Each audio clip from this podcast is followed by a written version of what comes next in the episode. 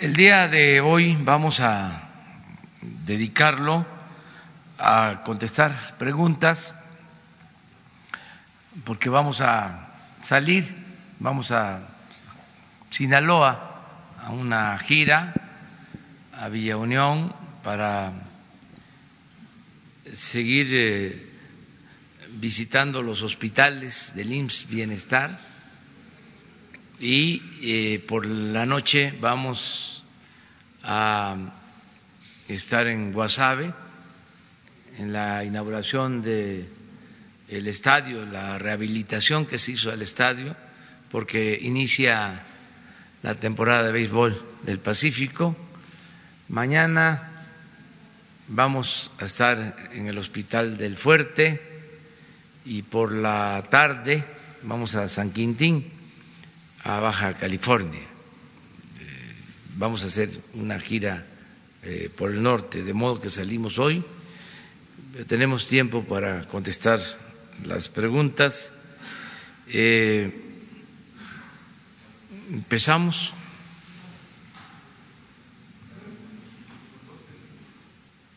¿Quedaron pendientes? Pero. Había, había lista, Pero, Buenos días, señor presidente. Em, Eduardo Esquivel Ancona, Análisis Económico, Grupo SDP.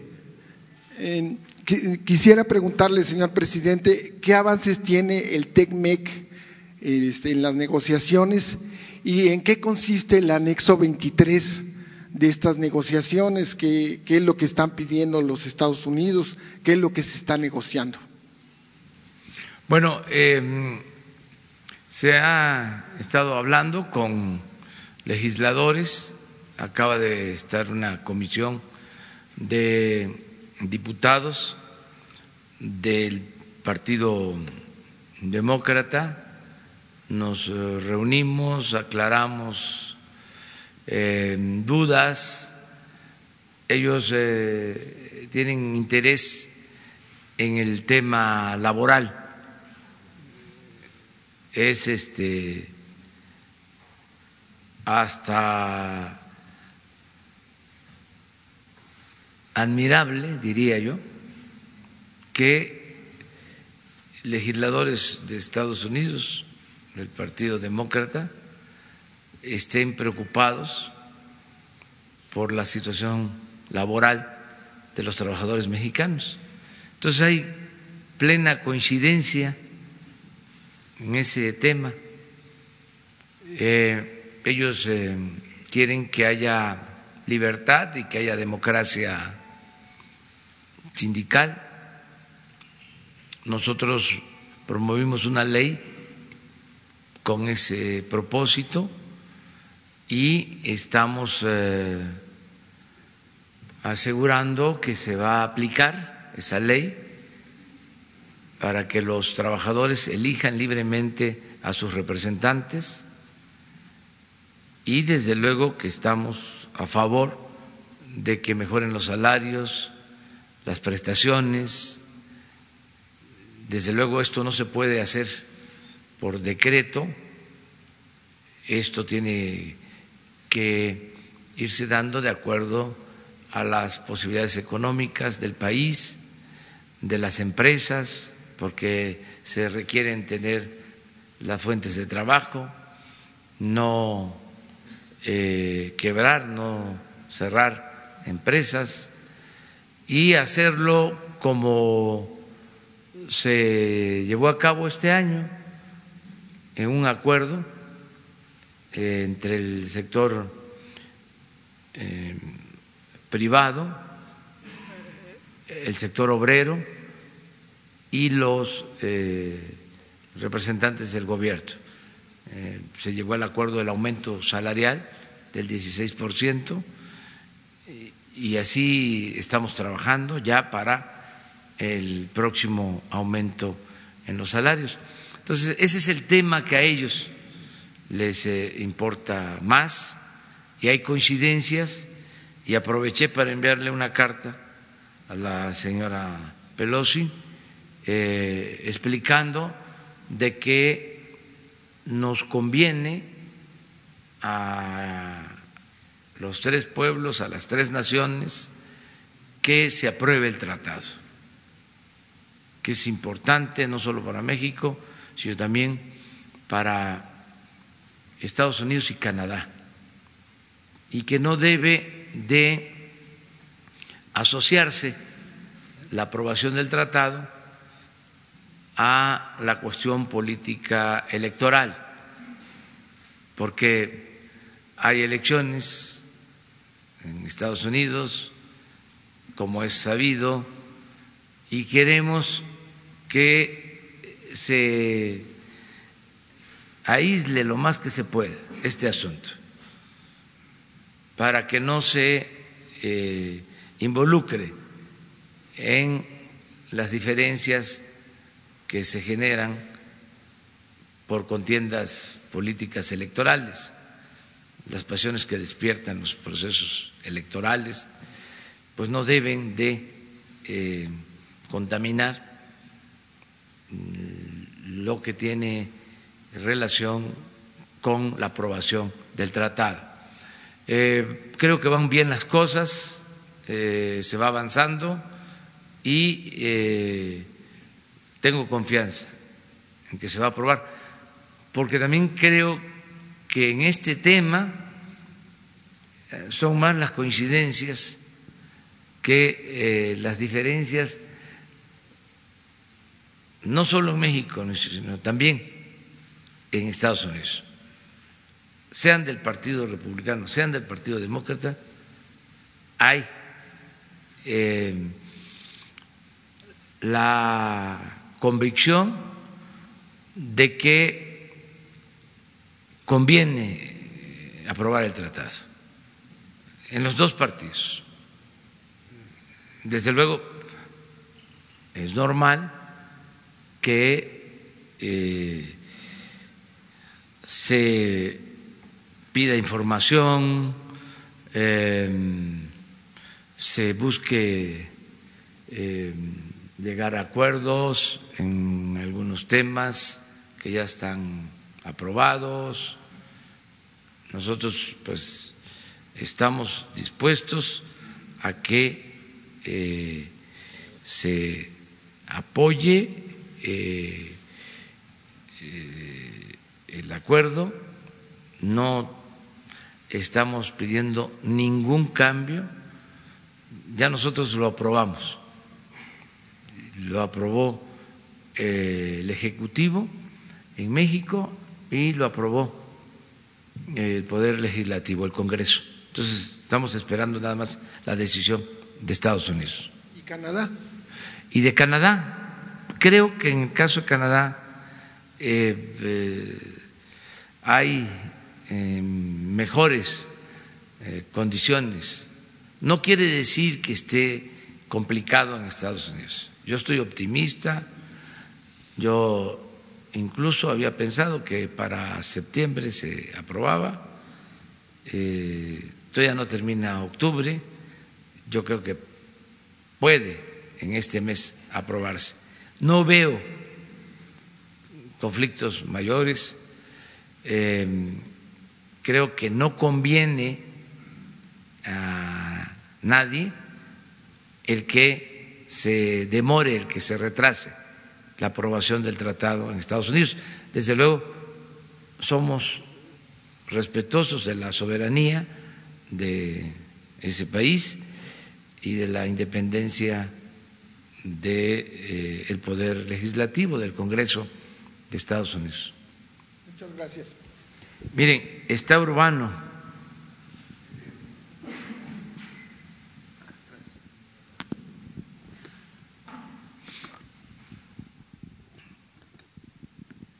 Días, señor presidente. Eh, yo quisiera preguntarle, este, ¿qué opina usted de la, de la nueva actitud en el Poder Judicial, en la Suprema Corte y la salida de, un importante juzgador del primer circuito, Jorge Camero, que era la voz disidente eh, en el proceso de, de Santa Lucía, por una parte.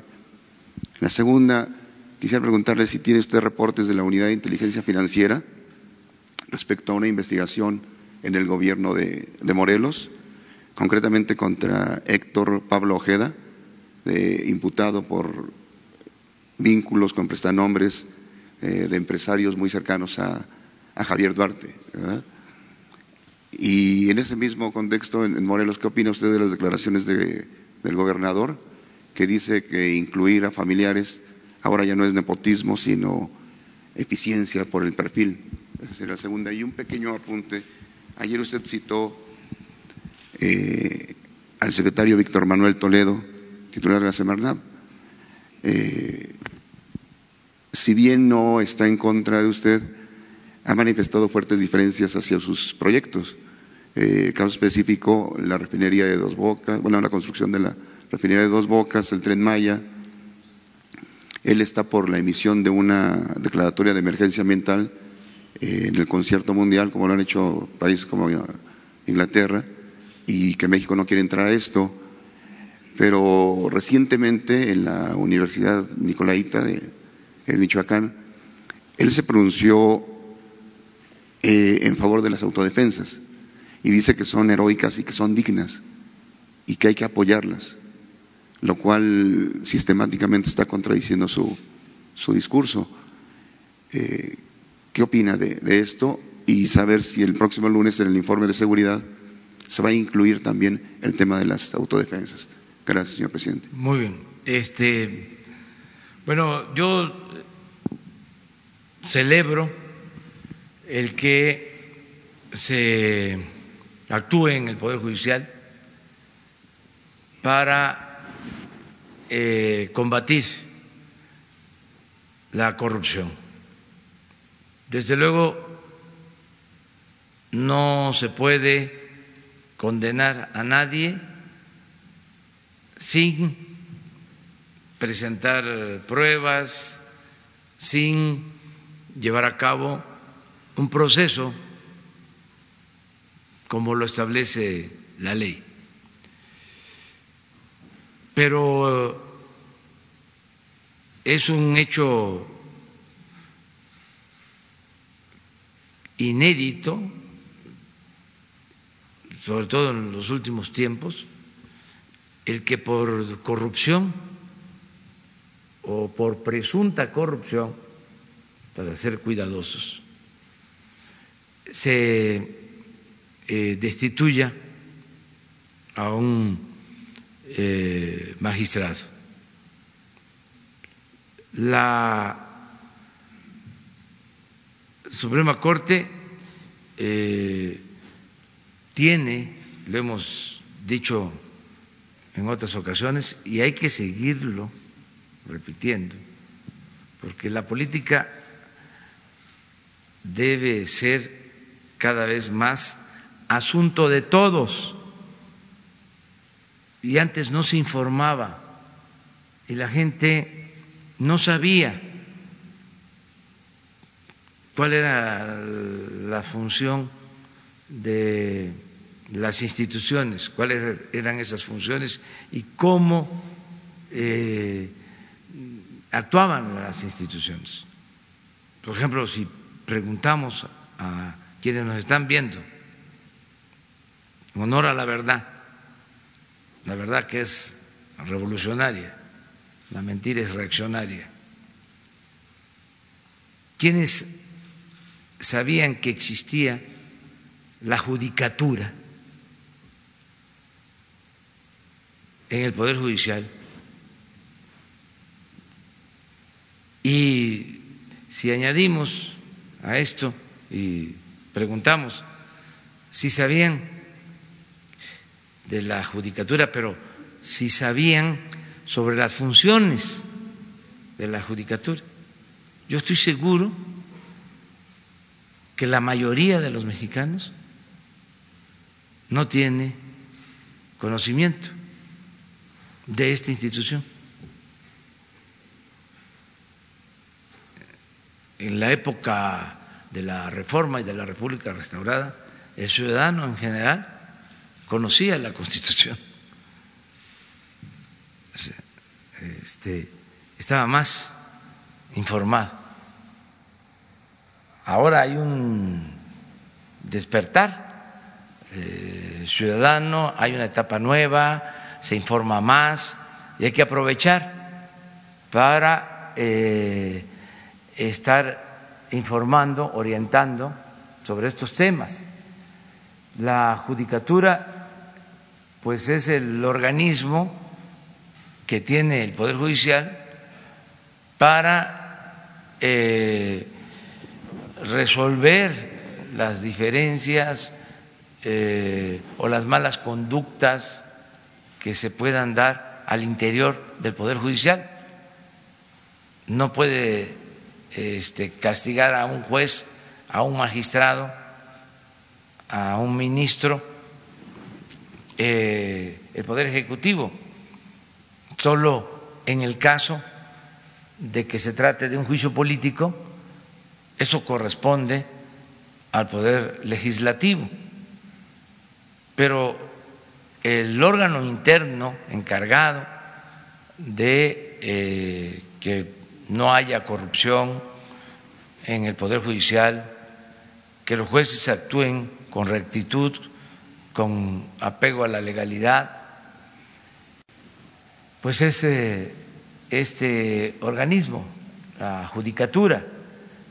Y entiendo que este organismo es el que ayer toma la decisión de separar a este magistrado para llevar a cabo una investigación.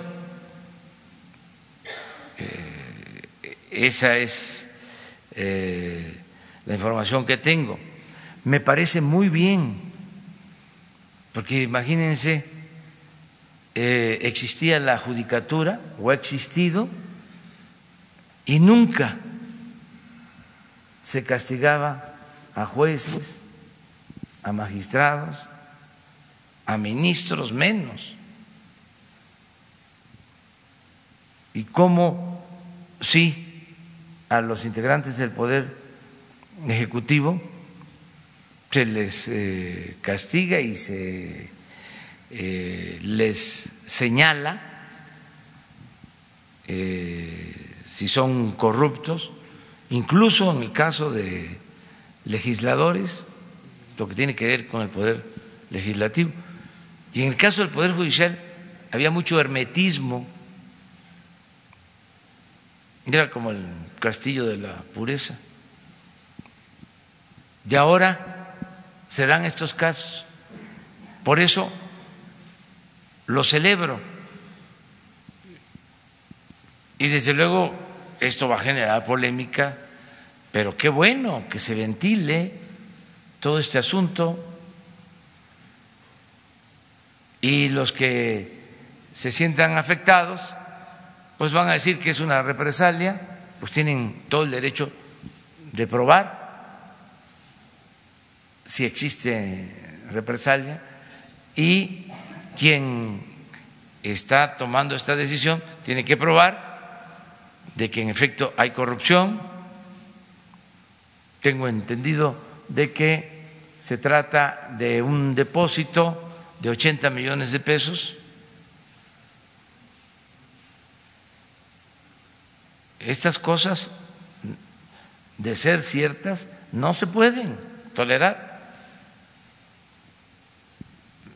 Y por eso lo celebro, porque no solo es limpiar de corrupción el poder ejecutivo, hay que limpiar de corrupción el poder judicial, el poder legislativo, todo el gobierno,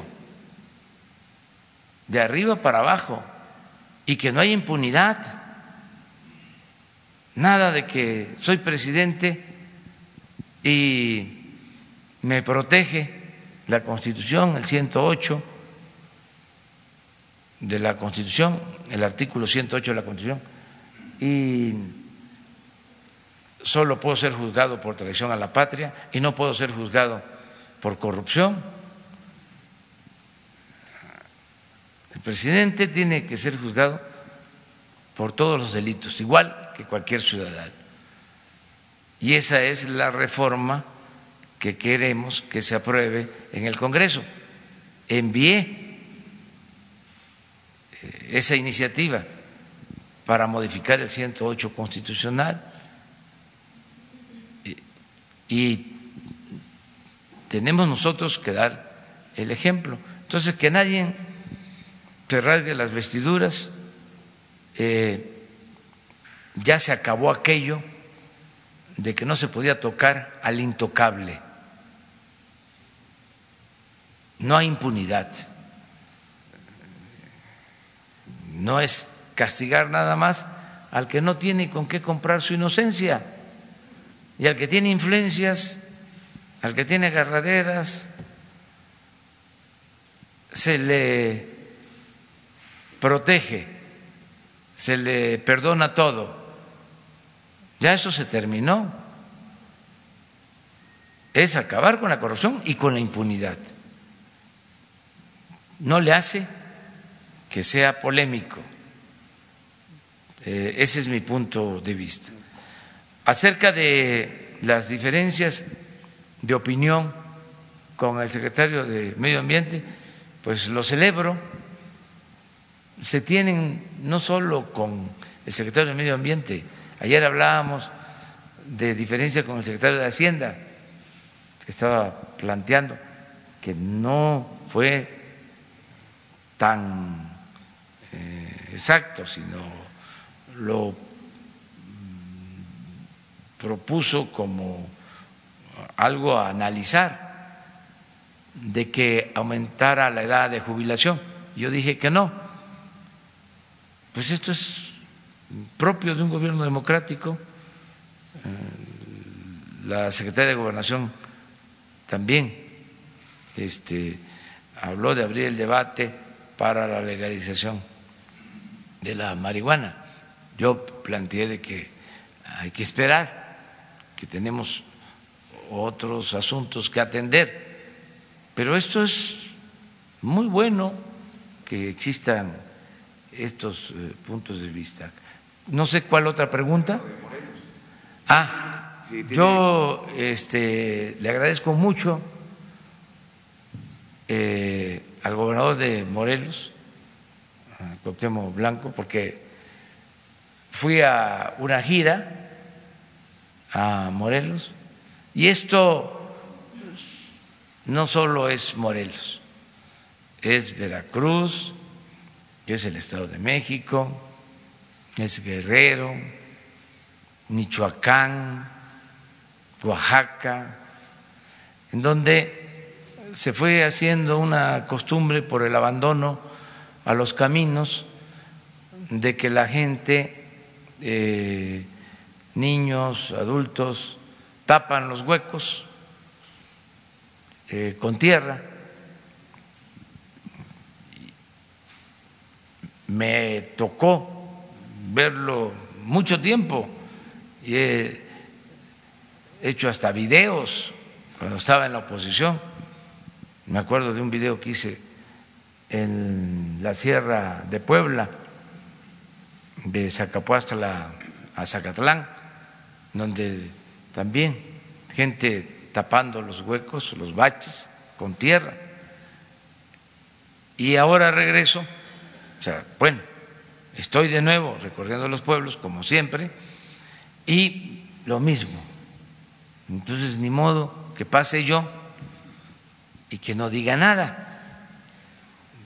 Entonces grabé un video diciendo, vamos a ponernos de acuerdo para resolver esto, que no se tenga que eh, llevar a cabo este tipo de acciones, eh, la autoridad municipal, las autoridades estatales, la autoridad federal en lo que corresponde.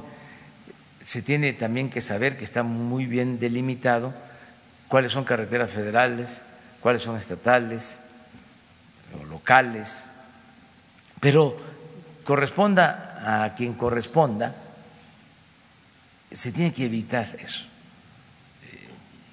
porque eh, se abandonan los caminos, la gente pues toma esta decisión, eh, pide cooperación bien merecida para el Chesco, eh, pero esto es en distintas partes. Entonces, cuando hice el video, la actitud del gobernador de Morelos fue muy positiva. En vez de eh, enojarse por el señalamiento, porque además no era ese el propósito, aunque quisieron algunos este, em, cucarlo, eh, que lo estaba yo este, exhibiendo, que no fue mi intención, pues ¿qué hizo? Mandó a componer la carretera. Eso es bueno, muy bueno. Entonces ya voy a seguir pasando eh, por todos los caminos y, este, y estoy seguro que a, veces voy a los pueblos y me dicen, eh, qué bueno que vino porque eh, están bacheando, si no, no hubiesen bacheado, o no se deje engañar acaban de venir a pintar el hospital. Entonces lo que les digo, ya voy a venir más pronto, digo, más seguido, para que este pues eh, se le dé mantenimiento. No es así en general. La autoridad local, sobre todo los presidentes municipales, eh, son responsables. Mm, hay, como en todo, quienes no están cumpliendo con su responsabilidad, pero sí hay presidentes municipales que responsables. En este caso, el presidente municipal, no me acuerdo del municipio de Morelos, el presidente municipal muy responsable, igual que el gobernador. Eh, eso es lo que puedo comentar acerca de el gobernador de Morelos. Pero, pero no hay una investigación de la unidad de inteligencia financiera contra, en particular, contra el secretario de Gobierno. Y para cerrar el tema de la Corte. No, no, tengo información, eh, que haya este, información eh, contra el secretario de Gobierno. Bien, y para cerrar el tema de la Corte, ¿qué opina usted de que el ministro, el ministro presidente se mantiene en su dicho de que fue presionado por el expresidente Felipe Calderón Hinojosa? bueno, ahí respeto su punto de vista, no me meto en eso yo la opinión que tengo eh, del ministro Saldívar, presidente de la Corte, es que es un hombre íntegro, que le tengo confianza. Eso es todo lo que puedo decir, nada más. Pero ya meterme a este debate sobre otros temas, no. Sí lo considero un agente honorable, de bien. Me da confianza. Si no, no lo diría.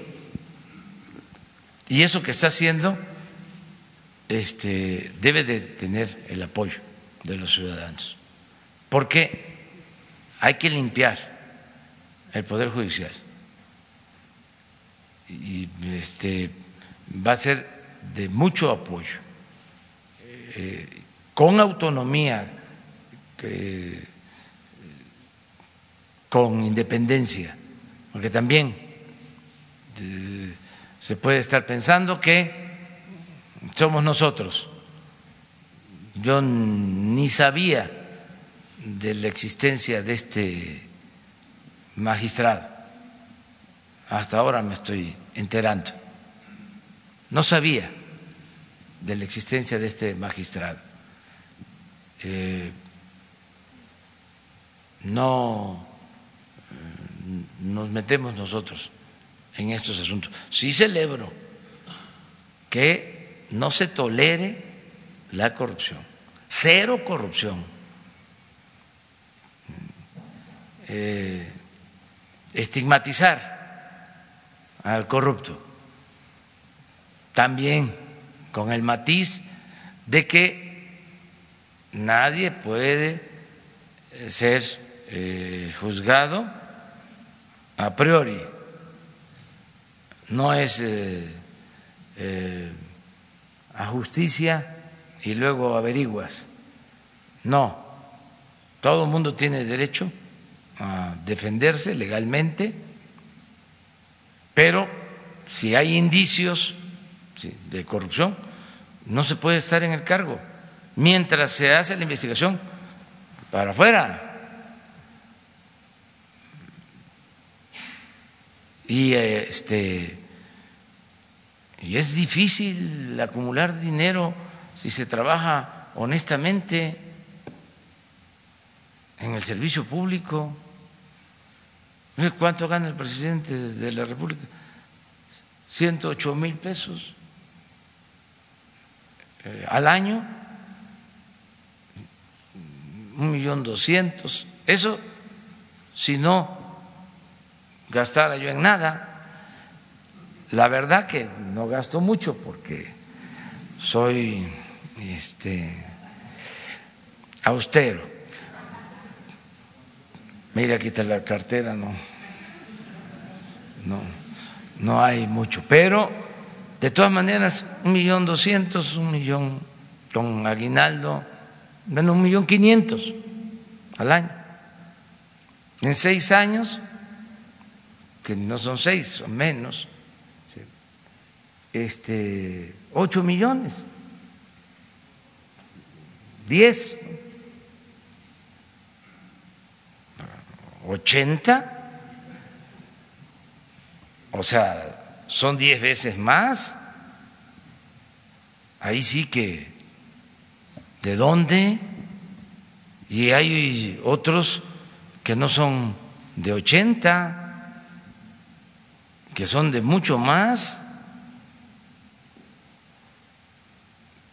Entonces, ya se acabó el gobierno no es para hacer negocios, es para servirle al pueblo.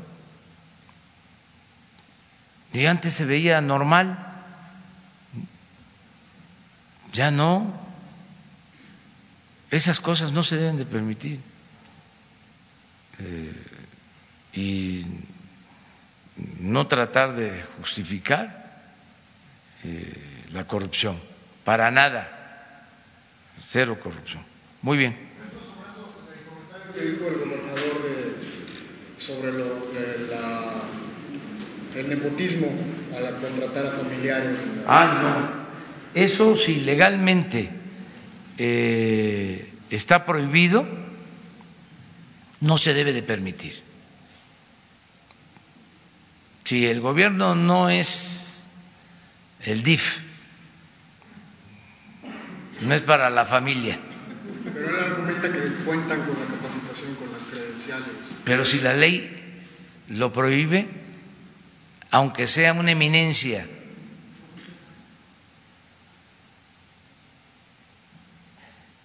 y además no solo es un asunto legal, es un asunto ético.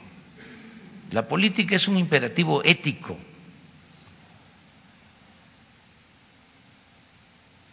pero cuando menos lo legal.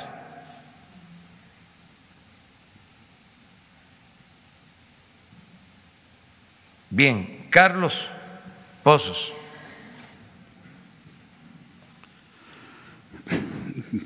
Presidente constitucional de los Estados Unidos mexicanos, su servidor Carlos Pozos, reportero de la revista Petróleo y Energía. Desde 1929 el Congreso de la Unión aprobó la conmemoración del Día de la Raza. Mañana se cumplen 90 años de esta conmemoración con motivo de la raza. Estos datos, presidente, se los doy porque el pasado 18 de septiembre se llevó a cabo la subasta de 120 piezas arqueológicas precolombinas patrimonio mexicano en Francia. En el programa de la compañera Carmen Aristegui, Ana Lilia Herrera, otra gran periodista, da a conocer que en las administraciones del presidente Fox se robaron 651 piezas. Con Calderón se robaron 2.140 piezas. Y con Enrique Peña Nieto, tan solo al mes de agosto de 2016, se llevaba nada más la cantidad de 2.200 piezas robadas. Mi pregunta es, presidente, tiene varios incisos, corchetes. ¿Qué acciones se van a tomar en contra de esta casa de subastas o quedará en el olvido? ¿Qué acciones va a tomar en contra del tráfico del patrimonio nacional? Y si nos pudiera dar un avance del reclamo del penacho de Moctezuma y si es posible que la secretaria de Cultura, Alejandra Fraustro, y Diego Prieto de Lina, nos pudiera hablar de esta problemática que día con día se da eh, por parte de europeos, eh, norteamericanos que les compran las piezas a muchos mexicanos de escasos recursos. Gracias, presidente. Bueno, es un tema muy importante. Em, trascendente que amerita eh, la definición de la política de la nueva administración, del nuevo gobierno sobre la protección y eh, la defensa de nuestro patrimonio histórico, cultural. Entonces sí considero que Alejandra Fraustro eh, y el director de Elina, Diego Prieto, eh, vengan aquí a hablar sobre este tema. Hago ese compromiso, porque sí hemos presentado ya protestas, invitaríamos también a que nos informaran los eh, diplomáticos de relaciones exteriores que han estado tratando este asunto, tanto de la subasta reciente, porque se actuó eh, política y legalmente, como acerca de lo del penacho. Eh, se está viendo también este tema y que nos informen de cómo vamos em, en esta materia para que tengamos eh, una información completa y este, objetiva sobre este tema, que es muy importante, sobre todo por lo de mañana y porque ya ah, viene la eh, conmemoración de eh, los 200 años de la independencia, en el 21. Eh, entonces, estamos trabajando también para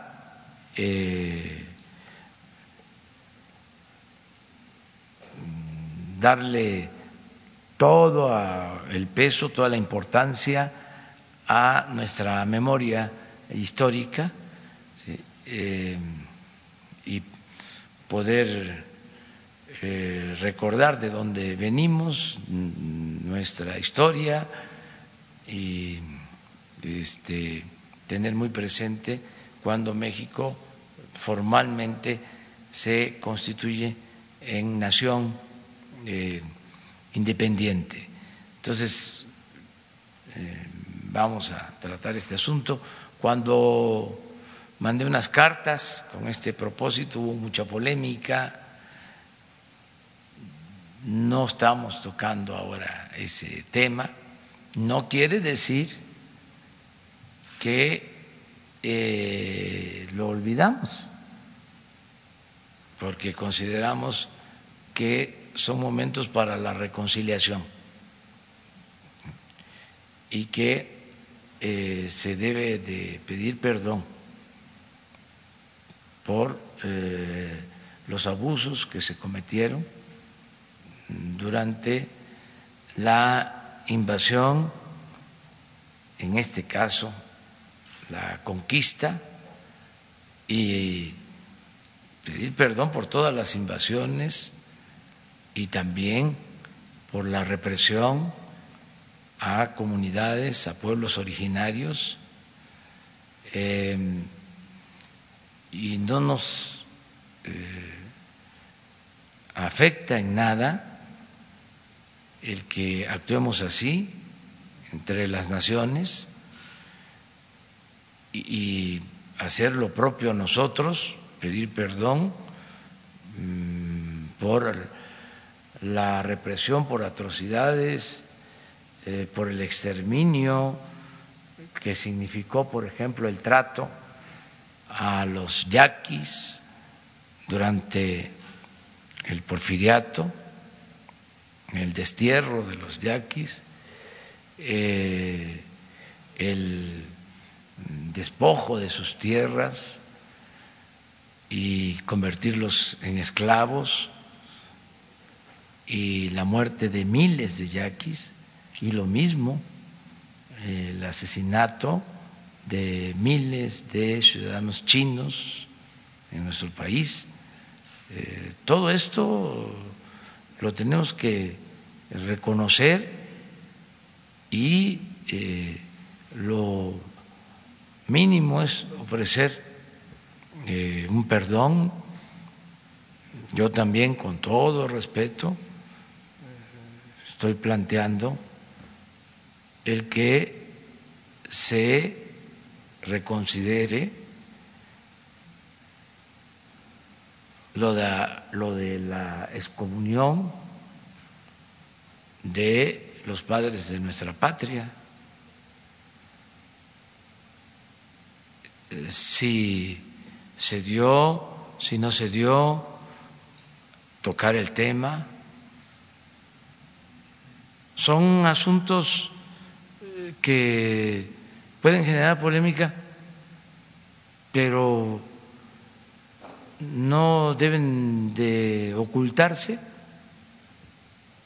¿Por qué olvidar nuestra historia? ¿Por qué no eh, hablar de estos temas, estos asuntos, de la interpretación que cada país tiene sobre estos acontecimientos?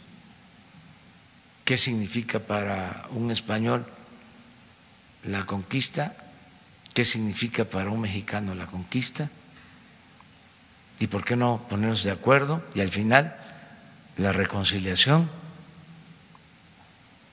Es un tema importantísimo. No quiero abrir ahora ese debate, estamos en otro este asunto, además falta para el 21 vamos a tener tiempo para eh, tratarlo. Eh, pero eh, vamos en este caso a pedirle a Alejandra Fraustro, la secretaria de Cultura, que venga a exponer lo del el tráfico de las piezas arqueológicas, el robo de piezas arqueológicas. no me consta lo de los gobiernos. desde luego, la periodista a la que hace mención es seria, es responsable, pero yo no eh, puedo afirmar que sea cierto lo que ella plantea. Tampoco lo pongo en duda. Este, no quiero eh, acusar a ningún gobierno sobre este tema. Nosotros nos va a corresponder que este, no se roben nada Nada, nada, nada. Aquí, por ejemplo, está el patrimonio cultural, obras de artes de la Secretaría de Hacienda. Se están ahora eh, revisando inventarios porque em, pintores, artistas em, pagaban sus impuestos, creo que lo siguen haciendo no estoy tan seguro, eh, con obras de arte. Y también um, hubieron gobiernos que compraron colecciones de eh, obras de arte.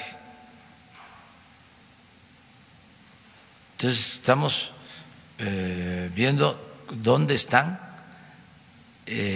las esculturas, las pinturas, eh, dibujos, todo lo que es patrimonio de la nación que eh, tiene en custodia la Secretaría de Hacienda y eh, tener los inventarios para que no desaparezca nada absolutamente.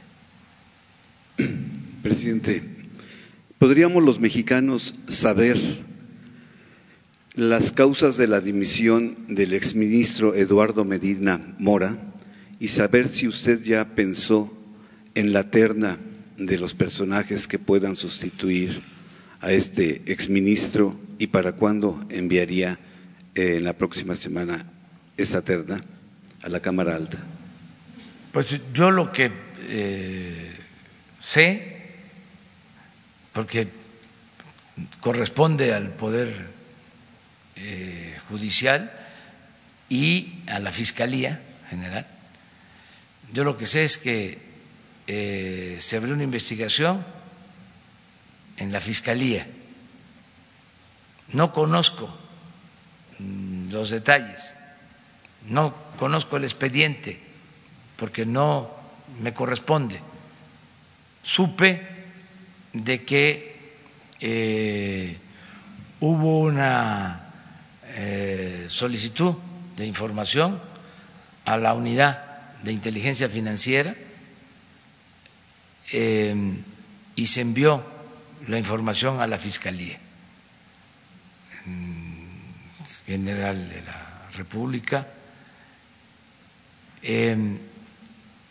y que el ministro tomó la decisión de renunciar. Eso es lo que sé.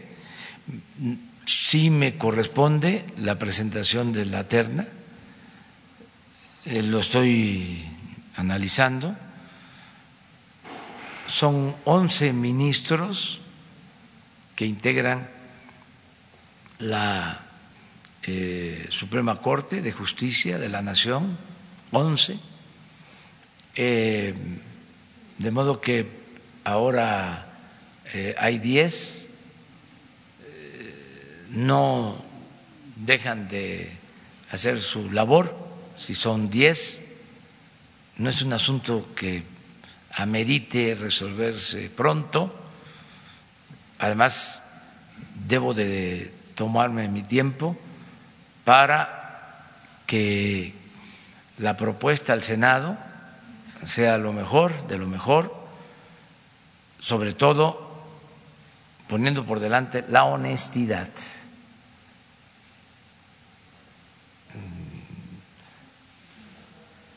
99.9 honestidad y el resto eh, conocimiento y deseos de trabajar. Sea hombre o sea mujer. Sea hombre o sea mujer. Eh, honestos, mujer o hombre. También creo que hay de los diez ministros tres mujeres o dos, dos. Por eso este casi es un clamor el que este, la propuesta que la terna sean mujeres. Pero todo eso lo estoy analizando viendo.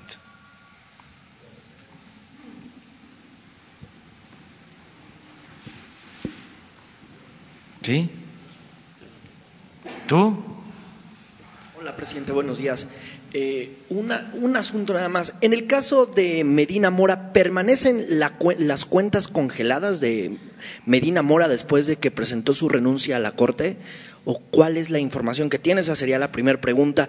Y la segunda, ¿cuál es su opinión en torno a que este domingo van a salir, eh, bueno, se ha convocado a los ciudadanos de Baja California a salir a una consulta ciudadana para definir si se debe quedar eh, Jaime Bonilla como gobernador eh, cinco, dos o cinco años? Es una consulta financiada por Morena, por el PT y por el Partido Verde. Me gustaría conocer su opinión. Bueno, eh la información sobre el estado financiero de las cuentas del ministro Medina Mora no eh, conozco a detalle eh, cómo está.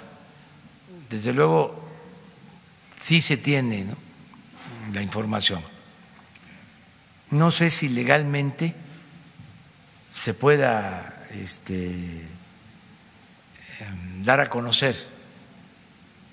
Em, si se puede dar a conocer, le voy a pedir a Santiago Nieto que les informe el día de hoy. Sí, es que ayer justo en su cuenta de Twitter ponía que se habían suspendido algunas cuentas de, Medina Mora después de su renuncia a la Suprema Corte. ¿Lo que, puso quién? Eh, Santiago Nieto en su cuenta de Twitter. Esto porque ayer una columna periodística eh, reportaba que, que pues había como pues un acierto, un, sospechaba esta columna de que se habían congelado las cuentas eh, a fin de que pudiera renunciar o antes de que presentara su renuncia a la Corte. Sale Santiago Nieto y dice, no, no es cierto, se las congelamos después de que renunció eh, a la Suprema Corte, pero la pregunta es si permanecían congeladas o si usted tenía algún dato de ese asunto. Es este, lo que pueda este, aportar Santiago Nieto. Eh, yo considero que eso es lo real, lo que Santiago está informando. Okay. Y si hace falta más información, y no es este, contrario al procedimiento legal, pues que se este, dé toda esta información. Eh, eso es mi punto de vista, que se informe. Solamente con la limitante de que no debe de afectarse el debido proceso. Eso es lo único. Pero si ya lo dio a conocer este, en el Twitter, quiere decir, él es abogado, que no hay ningún problema. Entonces, es cosa de que vuelva a insistir sobre eso hoy va a informar. Entonces, acerca de lo de Baja California, yo voy para allá mañana. Yo no voy a estar el domingo.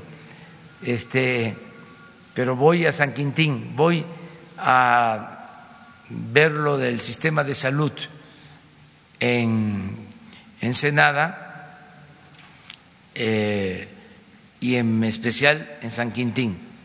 San Quintín pertenece al municipio de Ensenada. Entonces voy a eso básicamente y no me estoy este, entrometiendo en este asunto. Yo lo que dije y sostengo es que hay que eh, respetar la decisión de la autoridad competente, que si la autoridad competente, eh, si es eh, el Tribunal Electoral, resuelve de que son dos años, son dos años. Al margen de la ley, nada. Por encima de la ley, nadie. Si la autoridad competente resuelve de que está bien la eh, decisión que tomó el Congreso local, pues eso, el que no son dos años sino más, pero que sea la autoridad la que resuelva, la que corresponda. No meternos nosotros. Yo no estoy este, eh, involucrado en este asunto es algo incluso que me produce eh, pena, me da pena, porque este no debe de estarse eh, discutiendo sobre estos asuntos. Eh, hay que este, respetar eh, lo que establece la Constitución, las leyes y lo que resuelven las autoridades. Ya no es el tiempo de antes. Entonces yo no voy a meterme en esto, sea quien sea. No tolero de nadie el que se viole la Constitución,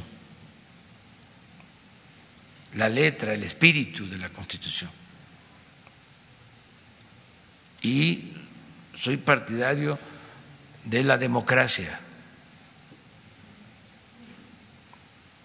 Ese es mi punto de vista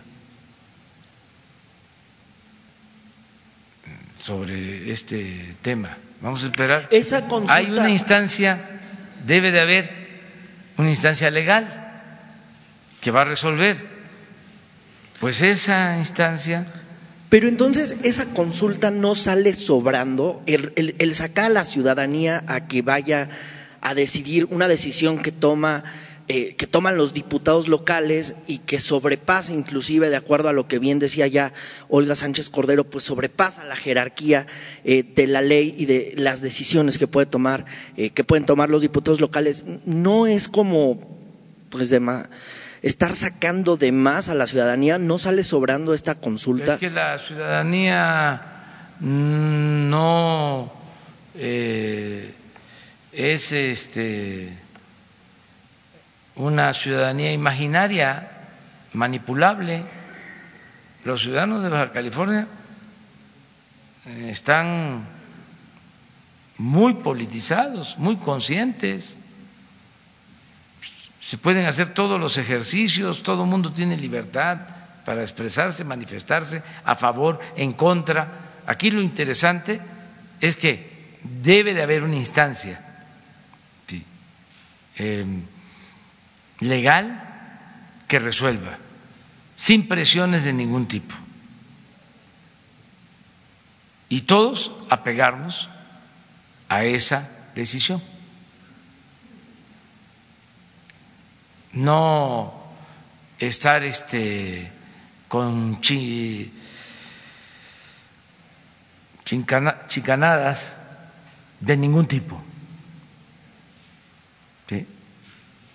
no retorciendo pues la ley, o sea, eh, eso correspondía al antiguo régimen, por eso no debe de preocuparnos en nada. Este, Vamos a esperar a que haya una decisión y acatarla,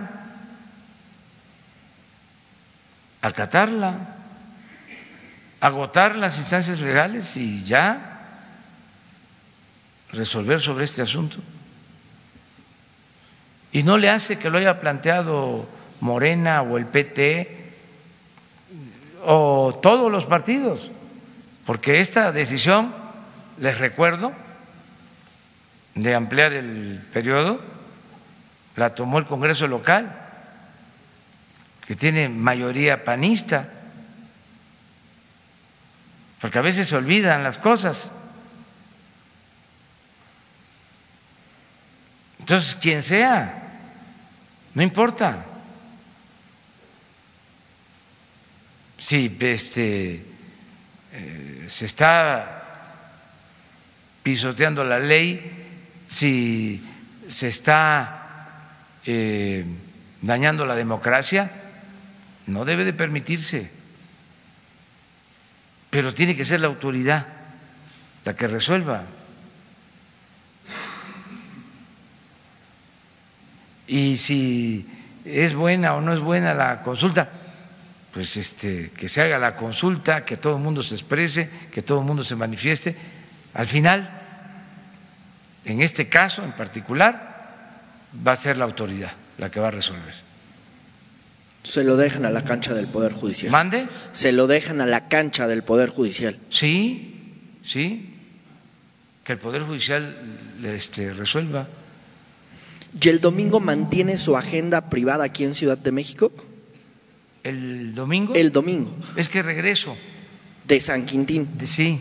de regreso. Es que eh, me quedo a dormir allá en, en Ensenada y al día siguiente regreso para acá, domingo. Ok, gracias.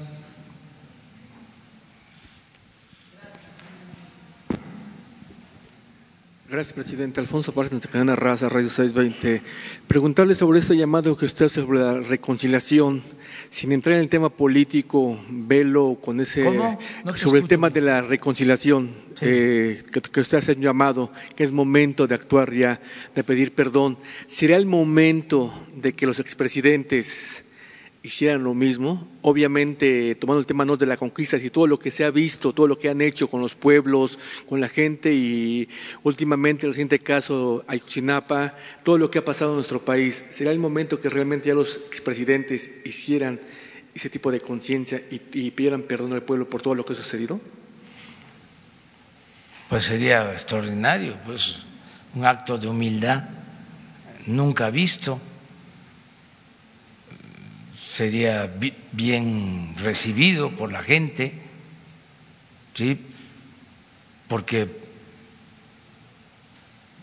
eh, el ofrecer disculpa, el pedir eh,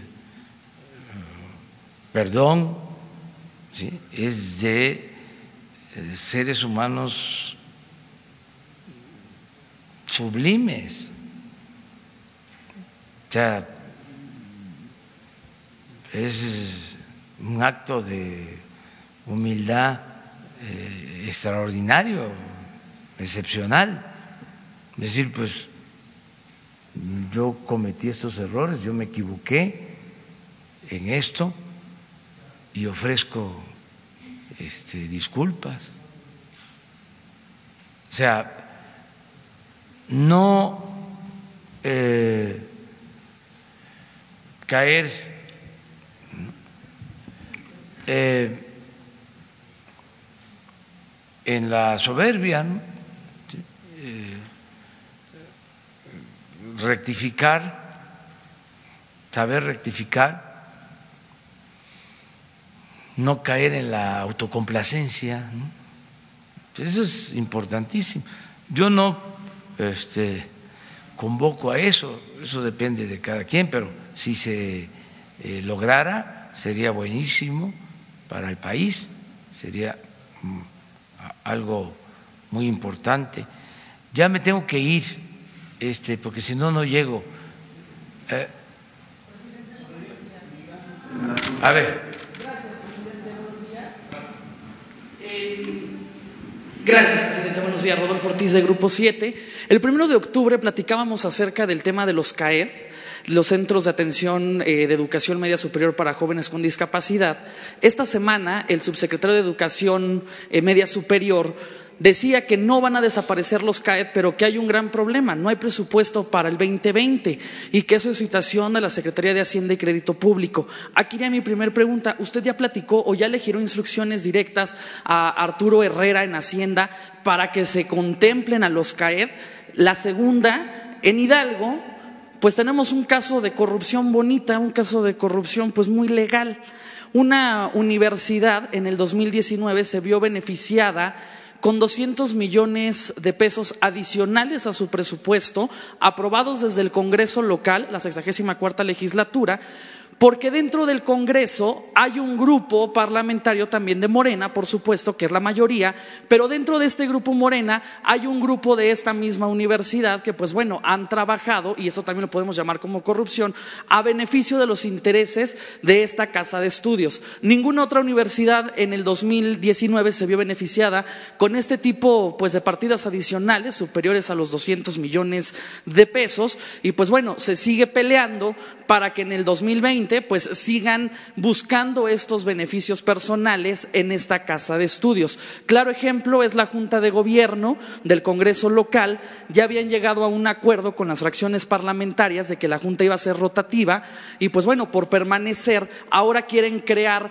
pues una nueva junta y como que suplir a la junta de gobierno. Sí la entregamos a la siguiente fracción parlamentaria, pero nosotros entonces ahora nos vamos a blindar de esta parte para poder seguir otorgando este tipo de situaciones a esta universidad.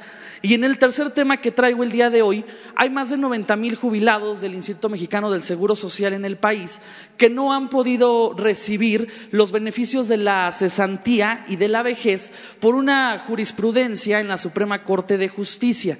Aquí mi pregunta es, presidente, ¿usted de qué manera pudiese ayudar a estos jubilados del IMSS para que reciban este recurso? Estamos hablando que es un promedio de 300 mil pesos, más o menos. Hay algunos pues que son médicos y tienen más de un millón de pesos en esta cesantía y vejez para que se los puedan entregar. Ellos han buscado diversas vías, tanto por la vía legal, eh, se han manifestado también pacíficamente aquí en la Ciudad de México y no han logrado y no han tenido un objetivo. Y la última, pues bueno, se acerca el Tianguis de Pueblos Mágicos, que va a ser sede Pachuca, en el estado de Hidalgo, y también me gustaría saber cuáles son los estados que ya han levantado la mano para los próximos Tianguis de Pueblos Mágicos. Gracias, presidente. Sí, bueno, este, primero eh, comentar de que no se cierra ninguna escuela, al contrario, se van a abrir más escuelas. Este, las escuelas no se pueden cerrar. Eh, segundo, eh, este asunto de la Universidad de Hidalgo, pues se está atendiendo, la Secretaría de Gobernación está ayudando en la conciliación, porque hay dos partes sobre lo de la Universidad de Hidalgo. Em, lo de los jubilados, pensionados del seguro, le voy a pedir a Zoé Robledo que los atienda que tú nos ayudes este, para eh, que quienes tienen esta demanda se entrevisten con SOE y le planteen. El director del Instituto del Seguro Social, SOE Robledo, es un extraordinario, muy buen eh, servidor público. Eh, estoy muy contento con su desempeño y es una gente recta y sensible y este, si hay eh, un derecho, si es un asunto de justicia, va a ser atendido.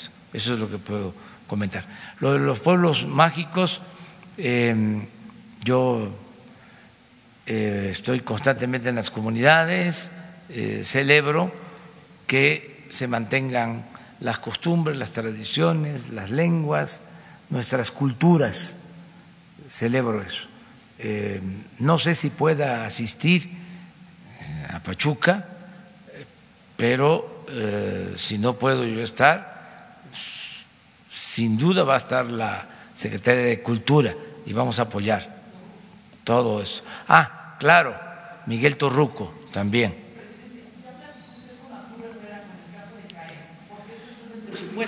Sí, pero no es un asunto de presupuesto. O sea, afortunadamente, como no hay corrupción y hay austeridad, tenemos presupuesto. No es para presumir, pero hay presupuesto. Y más cuando se trata de la educación. Le doy un dato adicional. El secretario de Hacienda es de Hidalgo llevan ventaja ahí.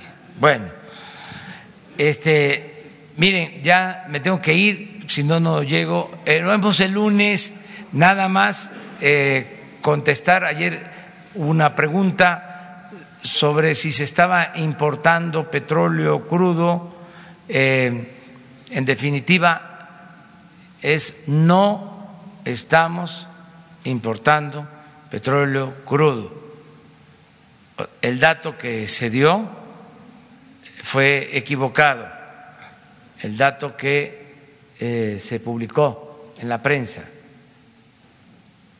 no corresponde a la realidad. Cuando recibimos el gobierno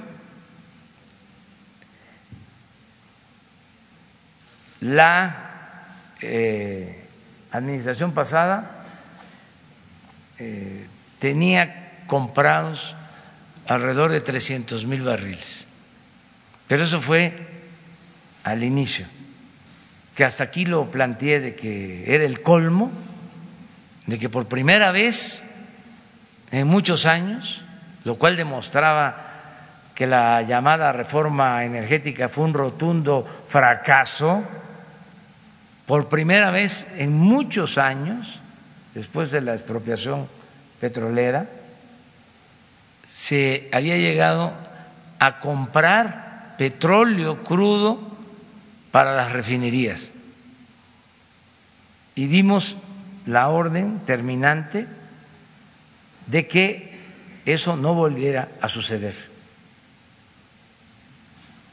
Y ahora, afortunadamente, ya se estabilizó la producción de petróleo, que se estaba cayendo, que venía en picada desde hace 14 años, porque padecimos de administraciones ineficientes y corruptas.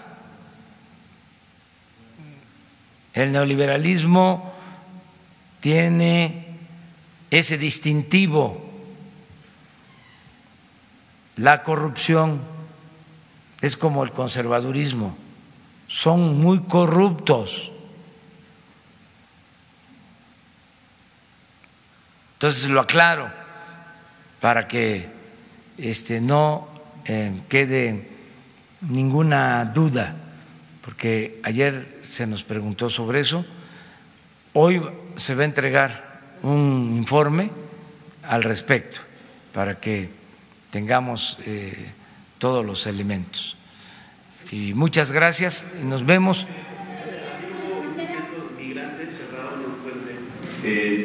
No vas a ir a la gira. Esta vez no voy a ir, Bueno, nos vemos el lunes. Adiós, adiós.